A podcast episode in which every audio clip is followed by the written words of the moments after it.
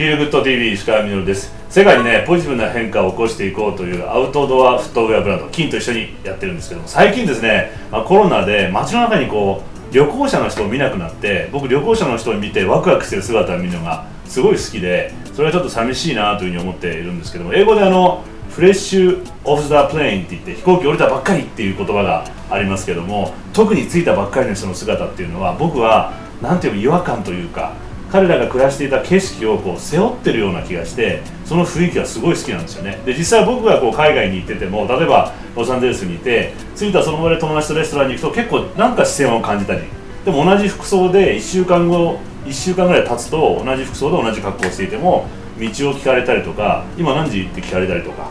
きっと何か人間っていうのは暮らしてたとこや見てきたものの景色をこうなんか自分の中にこう取り入れていくんじゃないかなというふうに思ってまして今日はすごい景色を身にまとっている人にねお話を伺っていきたいというふうに思います、ね、南谷マリンさんよろしくお願いします。よろしくお願いいたします。そんなことを思ってすごいんですよね。見てきた景色はそうですね。これどんなねすごい人かっていうのを改めてちょっともう一度いろんな記録も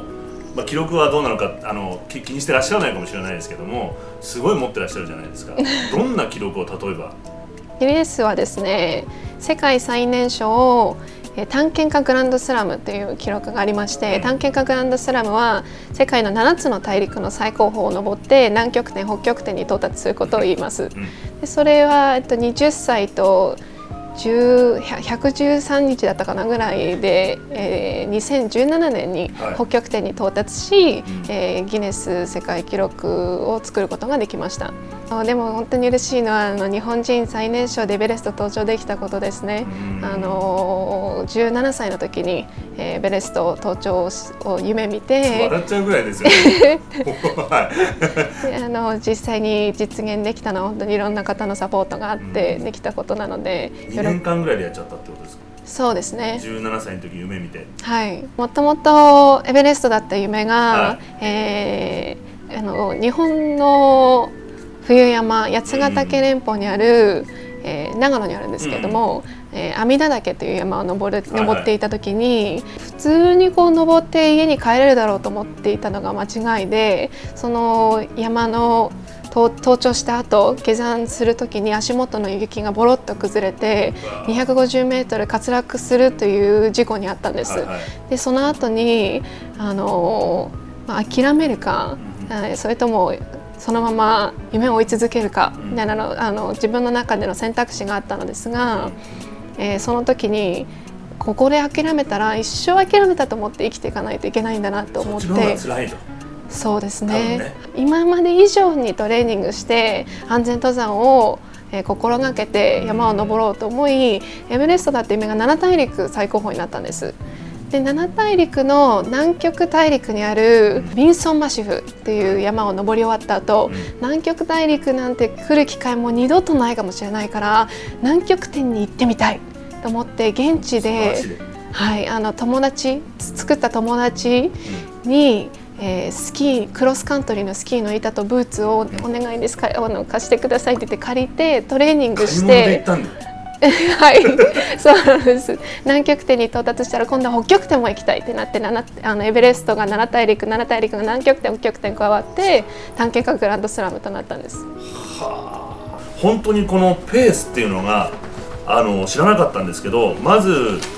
異常な速さじゃないですか 山を登るにあたっての一番のトレーニングはやはり山を登ることなので、えー、体を高所順応させているその状態その高高所に体を慣らしている状態をずっと維持するためにっていうこともあって次から次へと登っていたというのはありますね。あと大学も通っていたので あの授業に間に合わせないといけないだったりとかそういったこともあり気づいたらあの2年2年で終わっていたというか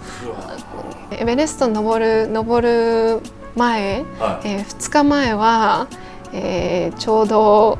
ロシアの冬山を登っていてで何ヶ月前？2日前 ,2 日日前です。2日前だったんですか？はい。にロシアの冬山それもですねあのロシアの冬山？1週間かけてその山を登る予定だったんですけれども毎日嵐で風が吹いて登れないということで本当に危険だったんですけはいどその時は。私でずっと登れず1週間そう設けていったんですけど唯一登れる時がロシアから日本に帰国する当日だったんです。でその時のじゃあ登るって決めてお昼の12時に登頂して午後の3時に山小屋に戻ってきてそのその夕方の7時のフライトで日本に帰国し2日後にエベレスト。でエベレスト登るには60日間かかるんです。なぜならばあの交渉を順応しなくてはならないからですね。ベースキャンプがあってその上にキャンプ1キャンプ2キャンプ3キャンプ4とあるんですけどそのキャンプをずっと行き来するんです。で60日間登り終わった後今度はデナリが10日後に待ってました。デナリは北アメリカ大陸最高峰のはいそうです、うんオバマさんがあのネイティブアメリカンが使っていたあの山の名前ね。に変えようということでデナリになったんですけれどもそうですね。なのでずっとあの back to back で山を登っていたっていうのはありますね。はあそういうことなんですね。マリンさんお話伺ったりいろいろ見たりすると大学行ってたりとかすごくこう両立されてるじゃないですか。両立できているのかはわからないですけれども。世界が動いてる感じがしてうんうんうん。どうしてそうなのっていうふうに思っちゃうんですよねうーん。それができるのかというふうに。いや大学という山は滑落しないように気をつけております。あ同じように自分の中であの比重は一緒なんだ。一緒ですね。一緒もしくはあの今では、えー、もともと早稲田大学に通っていたんですけれども、あのアメリカのコロンビア大学っていう大学に転入しましてもともとは政治経済を勉強していたのですがちょっと学ぶことを変えて、うん。コンピューターサイエンスにしようかなと思ってるんですけれどもなんあの知識としてずっと必要だなと思っていたのですが学ぶ機会がなくてでここでまとめて学ぼうかなと思い新しい山登っていくはいそうですね。新しいで山になります。楽しいんですね。楽しいですね楽しむ楽しまないとならないなと思ってますね。であの、まあ、そんなすごいペースでこう登られている中で、まあ、こう山って僕みたいに山をお散歩する程度の人間の感覚なんですけどなんか山一個一個に物語を読むみたいな感じが、うん。体で読むや物語って僕はなんか本を読んだり映画を見るようにあそここう登ってここ降りたら沢があってあそこ気持ちよかったなとか今でもこうストーリーみたいにこう思い出すんですけどやっぱそういうもんですか？でっかいこう何千メートルみたいな。そうですね。あとつながっているストーリーのようにも思いますあね今のこうロシアとこう、はいはい。関係してるんだ。そうですね。でい今の生活にも関係していると私は思っ考えておりますああそこはこうやっぱ途切れてないんですね。日日々の生活の中でもうん。山がこう生きてるというか、そうですね。えどんな時にそれは？いやでも本当に誰もが見えない山を登っているとは思うので、あのこう現実にある山だけでなくさまざまな山が生活には存在するじゃないですか。うん。でそういったあの今まで登ってきた山も今の生活のこう延長にあのまだまだこう続いているように感じますね。うんだからこう両立してねコンピューターサイエンスの山があったり ねまだいろんな冒険がね続くんだなというふうに思いますけどもちょっとここであの映像を見てまた後半もお話をね伺っていきたいと思います。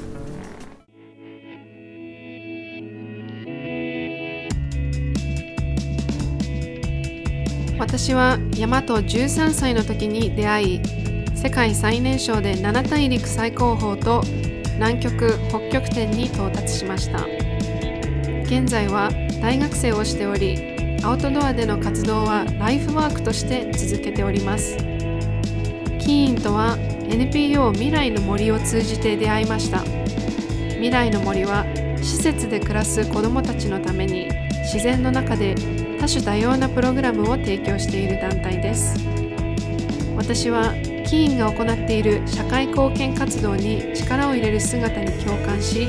パートナーとして活動を共にしています。Outside Better 私にとって自然とは先生のような存在です。はいそれでは後半もね南山マリンさんにお話を伺っていきたいと思いますよろしくお願いしますよろしくお願いいたします。でね、はい。聞きたいこといっぱいあるんですけどもその山がほら自分の中でストーリーとしてつながってるさっきのロシアの話もそうですけど、はい。本当にこう不思議なタイミングで登ってきていいよってこう山がこう迎えてくれる瞬間とかってやっぱり感じたりするもんなんですか？北アメリカ大陸最高峰のそのデナリという山でこの山は奈良大陸最高峰を登る最後のチャレンジの山だったんです。これを登れば奈良大陸最高峰を登り終わるという山であのエベレストの10日後に登りに行ったわけですけれどもデナリの最終キャンプに着いた時に9日間の信じられないほどの風が90マイルの風にあって、立ってらんないじゃないですか。立ってられないですよ。でずーっと9日間テントを支えていなくてはならない。で3つのテントのうち1つは吹き飛んでいて装備もなくなってで9日間ずっと同じ場所にいるわけですから食料もなくなり、で昔の人が雪の中に埋めた食べ物をこう掘り出して食べるっていう。でその時に9日間の嵐がさ去った後こんなにも耐えたんだからじゃあ山頂を目指して挑戦してみようってことになったんです。でこうチームと一一緒になって登るわけじゃないですか。だけれども山頂から 100m のところで、チームの全員が戦意喪失して下山することとなったんです。えーそれどうして来るんですか？喪失っていうのはいやーもう 100m があと3時間かかるっていう時にこの3時間登ったらもう帰れないかもしれないで下下山することになったんですね大。切な判断でもあるわけですよねそうですね、うんうんでもこの七大陸最後のチャレンジでエベレストの後にデナリであの登頂できずに下山かうんってなった時にじゃあスポンサーに何て言えばいいんだろうっていうことだったりとか、そういったことを考えましたね。でなんで七大陸最後にあの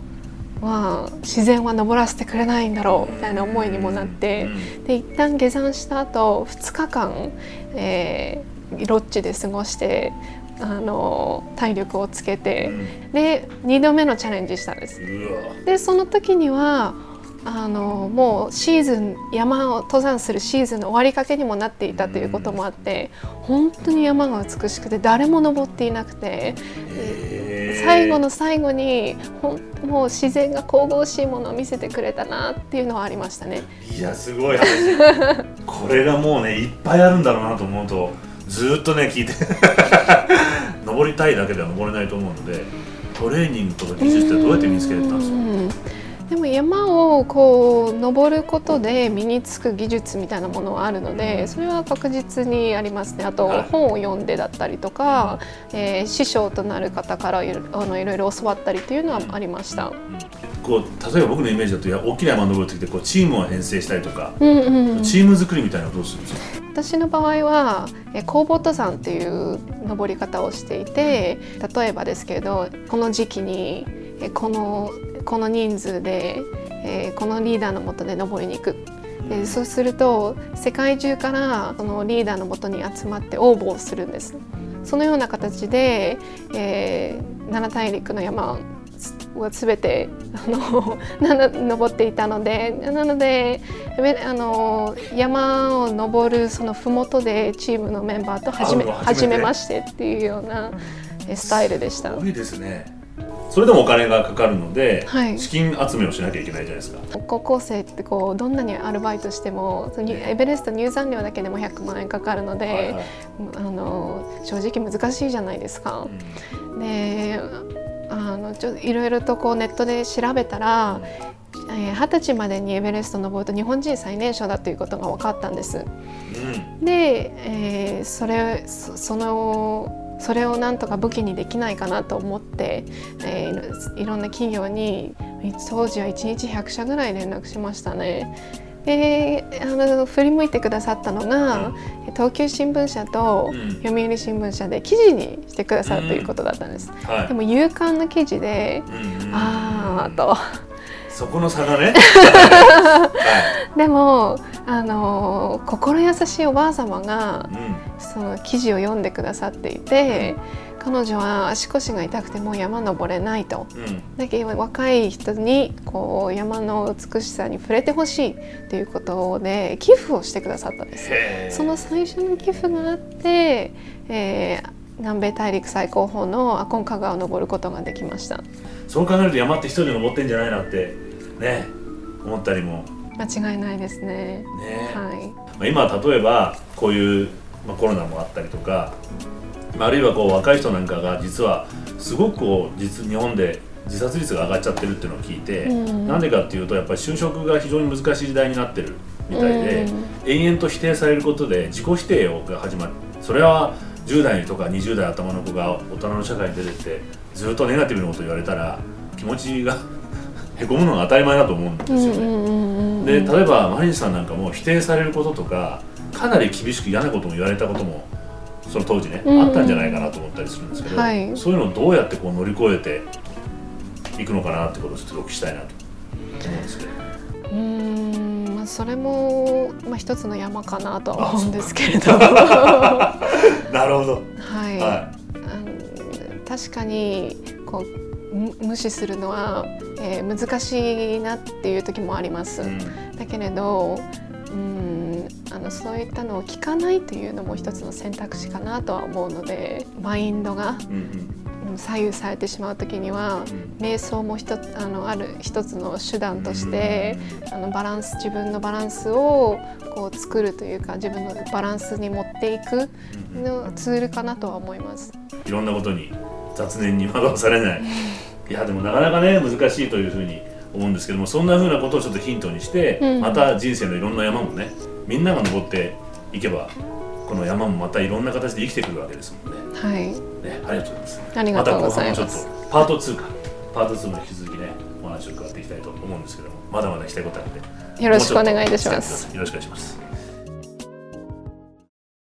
僕あのいつもさっきね体の一部に景色がなっていくって言っても本当にマリンさんにこう対面してお話を伺っていくとそこで得た経験とかあるいは辛い思いを乗り越えていったこととか素晴らしい景色とかっていうのを生身でこうやってお話聞いていると本当にあの実感できてすごくね嬉しかったんですけども。